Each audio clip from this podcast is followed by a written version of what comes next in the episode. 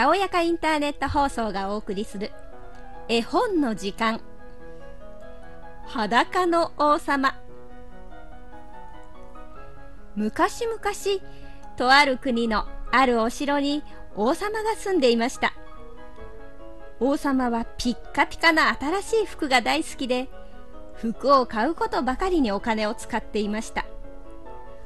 王様の望むことといったらいつもきれいな服を着てみんなにいいなぁと言われることでした。戦いなんて嫌いだしお芝居だって面白くありません。だって服を着られればそれだけでいいんですから。新しい服だったらなおさらです。1時間ごとに服を着替えてみんなに見せびらかすのでした。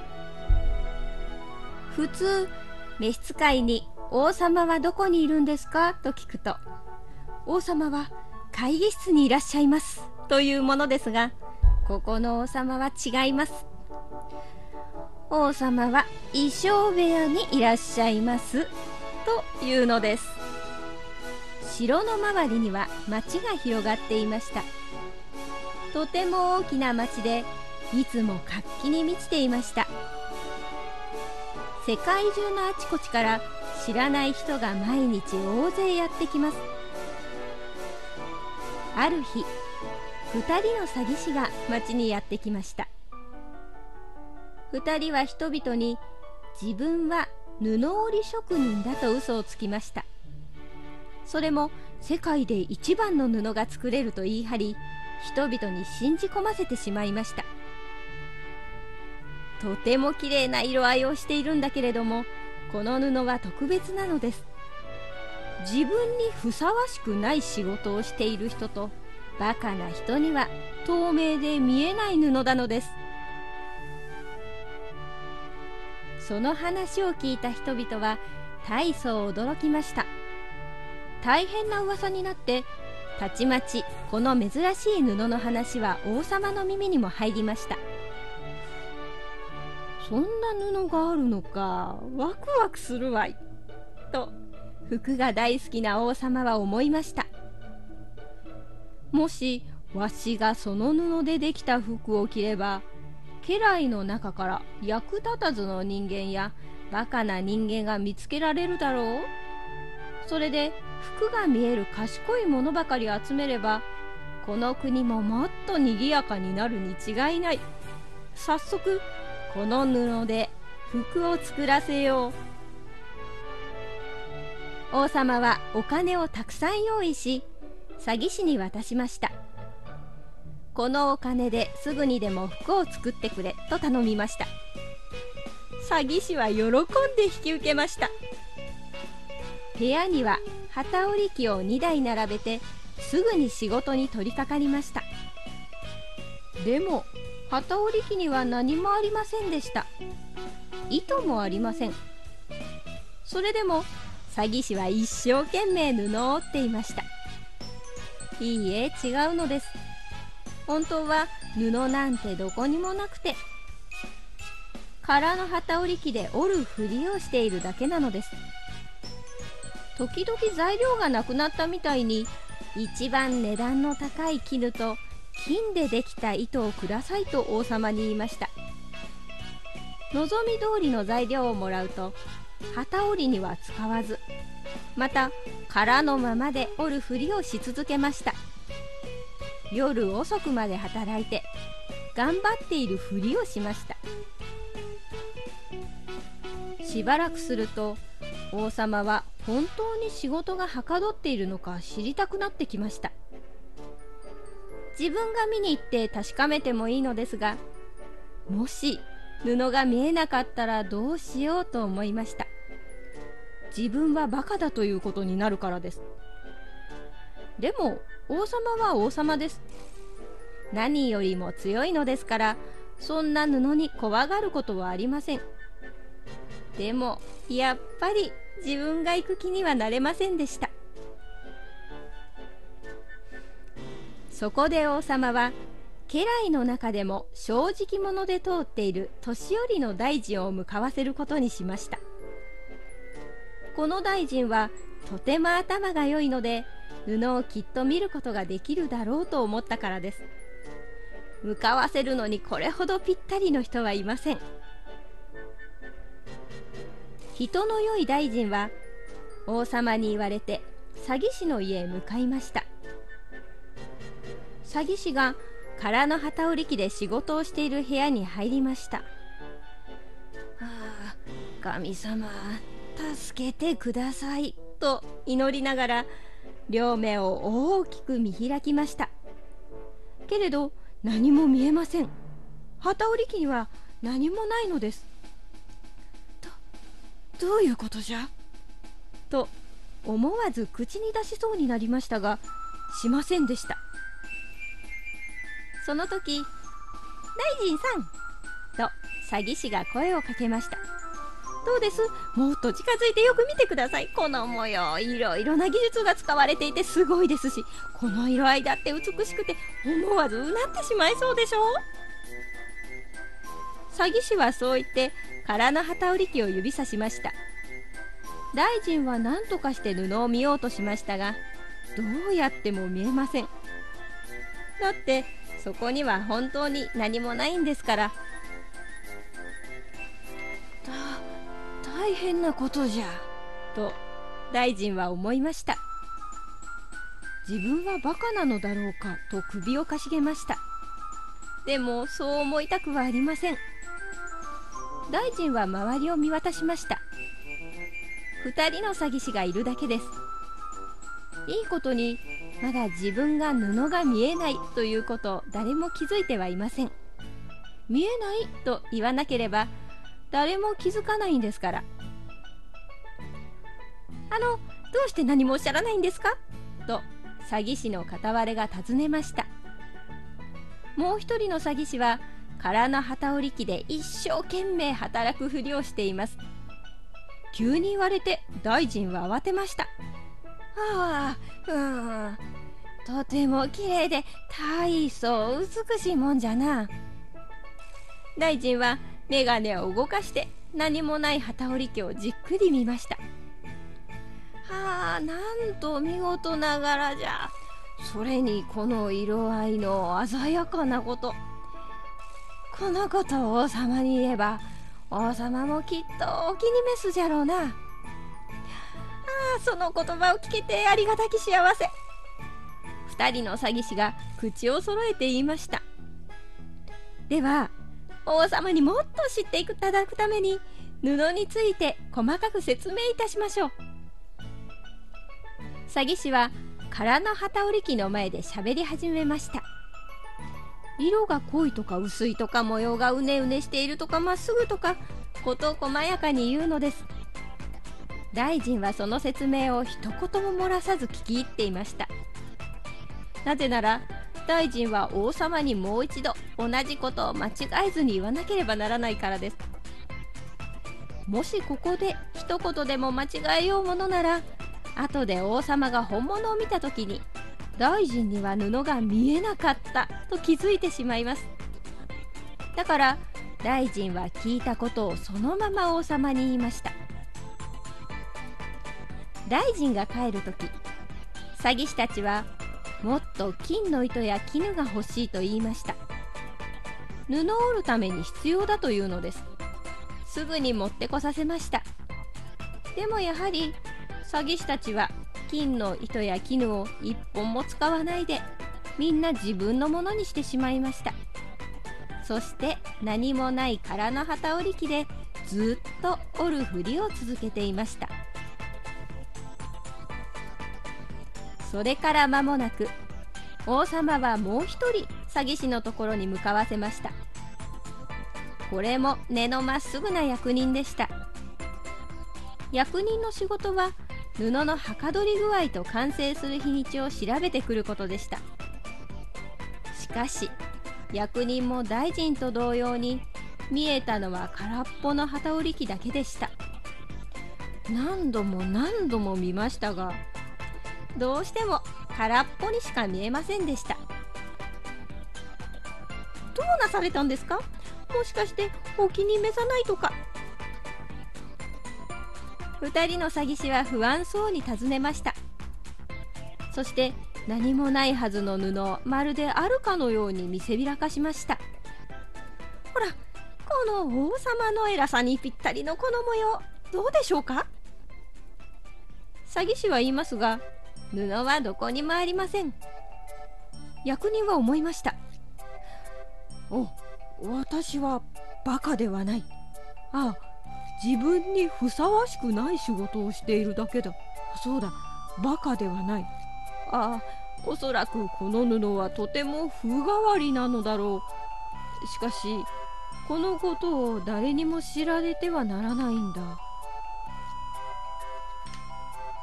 役人は少し考えてから言いました。見えない布をあたかも見えているように。おお大変見事な布だ色合いも美しい柄も申し分ない。私はこんな布を見られてとても嬉しいよ。そして城に帰った役人は王様に向かってこう言いました。大変結構なものでございました。町はその珍しい布の噂で持ちきりでした。噂がどんどん盛り上がっていくうちに王様も自分で見てみたくなってきました。日に日にその思いは強くなるのですが一向に布は完成しませんでした。王様はいても立ってもいられなくなってたくさんの役人を連れて2人のずる賢い詐欺師の仕事場に向かいました。連れて行った役人の中には前に布を見に行った2人も含まれていました。詐欺師の仕事場に着くと2人は一生懸命働いているふりをしていました。糸を一本も使わないで真面目に仕事をしているふりをしていました。さあどうです？王様にぴったりな大層立派な布でございましょう。前に来たことのある2人の役人がみんなに向かって言いました。王様王様ならこの布の色合い柄お気に召しますでしょ？うそして2人は空の旗織り機を指さしました。2人は他のみんなには布が見えると思っていたからです。でもなんだこれは？何もないじゃないか。と王様は思いました。王様は自分がバカかもしれないと思うとだんだん怖くなってきました。また王様にふさわしくないかと考えると恐ろしくもなってきました。王様の一番恐れていたことでした。王様が王様でなくなるなんて耐えられなかったのです。だから王様は詐欺師たちを見て言いました。ああまさしくそうであるな。この布が素晴らしいのは私も認めるところであるぞ。王様は満足そうにうなずいて空っぽの旗織り機に目を向けました。何も見えないということを知られたくはなかったので空っぽでも布があるかのように王様は見つめました。同じように王様が連れてきた役人たちも見つめました。王様が見ているよりももっと見ようとしました。でもやっぱり何も見えてはいませんでした。あこれはあ美しい美しい。役人たちは口々に言いました。王様この布で作った立派な服を近々行われる行進パレードの時にお召しになってはどうでしょう？と誰かが王様に言いました。その後みんなが「あこれは王様にふさわしい美しさだ」と褒めるものですから王様も役人たちも嬉しくなって大賛成でした。そして王様は2人の詐欺師を王国特別旗織師と呼ばせることにしました。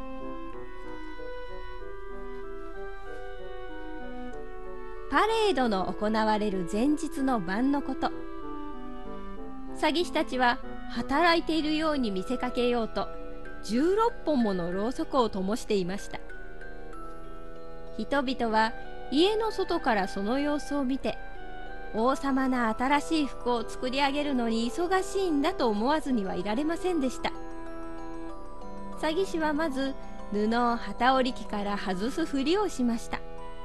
そしてハサミで生きる真似をして糸のない針で縫い服を完成させました。たった今王様の服が出来上がったぞ。王様と大臣全員が大広間に集まりました。詐欺師はあたかも手の中に服があるように両手を上げて一つ一つ見せびらかしました。まずズボンです。そして上着に最後にマントです。詐欺師は言葉をまくし立てました。これらの服は蜘蛛の巣と同じくらい軽く出来上がっております。何も身につけていないように感じる方もおられますがそれがこの服が特別で価値があるという言われなのです。ああまさにその通りだ。大臣はみんな声を揃えました。でもみんな何も見えませんでした。もともとそこには何もないんですから。どうか王様ただいまお召しになっている服をお脱ぎになってくださいませんか。よろしければ大きな鏡の前で王様のお着替えをお手伝いしたいのです。王様は早速服を脱ぎました。2人の詐欺師はあれやこれやと新しい服を着付けるふりをしました。着付け終わると王様はあちこちから鏡に映る自分を見ました。なんと美しいよくお似合いです。その場にいた誰もがそう言いました。この世のものとは思えなくて美しい柄言い表しようのない色合い。ああ素晴らしい立派な服だ。とみんな褒めたたえるのでした。その時パレードの進行役がやってきて王様に言いました。行進パレードに使う天蓋が準備できました。担ぐ者たちも外で今や遅しと待っております。うん。私は支度は終わったぞ。と王様は進行役に答えました。どうだこの服。私に似合っているかね。王様は鏡の前でくるっと回ってみせました。なぜなら王様は自分の服に見とれているふりをしなければならなかったからです。お月の召使いはありもしない服の裾を持たなければなりませんでした。地面に両手を伸ばして何かを抱えているようなふりをしました。やはり召使いも何も見えていないことを知られたくなかったのです。裾を持ち上げているような真似をしているのでした。王様はきらびやかな天蓋のもと堂々と行進していきました。人々は通りや窓から王様を見ていてみんなこんな風に叫んでいました。うわあ新しい王様の服。なんて珍しいんでしょう。それにあの長い裾といったら本当によくお似合いだこと。誰も自分が見えないということ気づかれないようにしていました。自分は今の仕事にふさわしくないだとかバカだとかいうことを知られたくなかったのです。ですから今まででこれほど評判のいい服はありませんでした。でも王様裸だよ。突然小さな子供が王様に向かって言いました。王様裸だよ。はあなんてこった。ちょっと聞いておくれ。無邪気な子供の言うことなんだ。横にいたその子の父親が子供の言うことを聞いて叫びました。そして人伝いに子供の言った言葉がどんどんひそひそと伝わっていきました。王様は裸だぞ。王様は裸だぞ。王様は裸だぞ。王様は裸だぞ。ついに一人残らずこう叫ぶようになっていました。王様は大弱りでした。王様だってみんなの言うことが正しいと思ったからです。でも今さら行進パレードをやめるわけにはいかないと思ったのでそのまま今まで以上にもったいぶって歩きました。召使いは仕方なくありもしない裾を持ち続けて王様の後を歩いていきましたとさ。